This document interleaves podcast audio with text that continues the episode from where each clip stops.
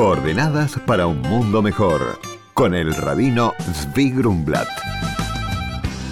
Para buena bendición y larga vida de la señora Nelly Spindler, que nos escucha todos los domingos.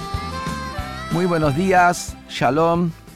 Quisiera hoy compartir con ustedes una historia ocurrida en Washington el 12 de enero de 2007 que para muchos va a ser una novedad, igual como fue para mí cuando escuché de esto por primera vez.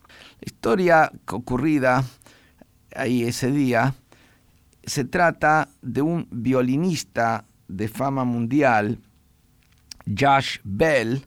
Yo realmente no soy dedicado a la música, pero sí sé que es un violinista que la performance de este violinista es mil dólares el minuto en Estados Unidos, en las salas, se paga un mínimo de 100 dólares para escuchar a este violinista.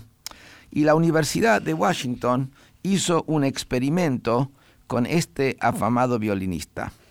Un día, en este día de enero, lo mandaron a Josh Bell que venga con su violín Stradivarius a una estación de subte ahí en Washington y se ponga a tocar el violín, como muchas veces vemos que en las estaciones de subte de Estados Unidos o acá también hay músicos que están tocando. Y que hacer el experimento, ¿qué pasaba con este afamado eh, violinista ahí que está en una estación tocando gratuitamente en una estación de subte? Después de 45 minutos, el resultado fue sorprendente. De las mil y pico de personas que pasaron al lado de él, solamente siete personas se pararon durante un minuto a escuchar la música. Estamos hablando de alguien que cuesta 100 dólares ir a escucharlo, lo mínimo. Alguien que cobra mil dólares el minuto. Acá lo tenían gratis, nada más que siete personas se a escucharlo un minuto. Después, 27 personas que pasaron al lado de él le tiraron unas monedas o algún billete y juntó ahí 32 dólares durante estos 45 minutos. Realmente es una historia real de la vida para analizar. ¿Qué es lo que vemos acá?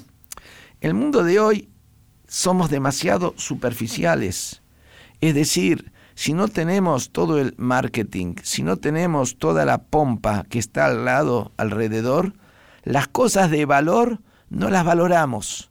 Valoramos aquello que está de alguna manera muy con, las luces puestas, algo que está muy bien publicitado, pero no necesariamente por su valor, ya que vemos aquí que algo de muchísimo valor y sin embargo no fue valorado. ¿Por qué? Porque no tenía el marco. Estamos de alguna manera dándole más importancia al marco que a la pintura, al marco que a la obra de arte. Y esto tenemos que aprender.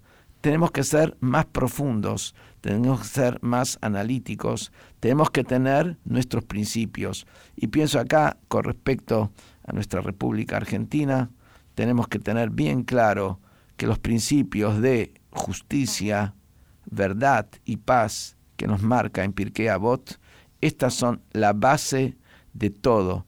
Tenemos que dejar de ser superficiales y si vamos a ser meramente profundos, todo el país va a cambiar. Muy buenos días y shalom.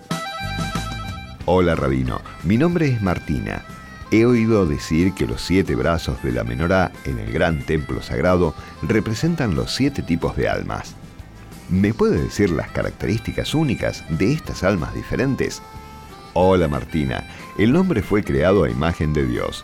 Entre los muchos significados inherentes a esta declaración está que la composición de nuestras almas es la semejanza de los atributos divinos de Dios.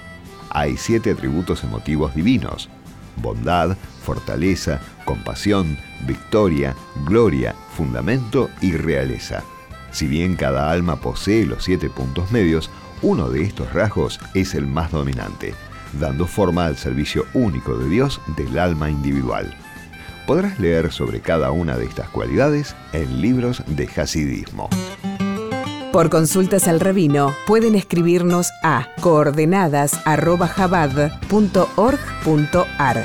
Coordenadas para un mundo mejor. Con el rabino Zvi Grumblat. Shalom y Shavuot.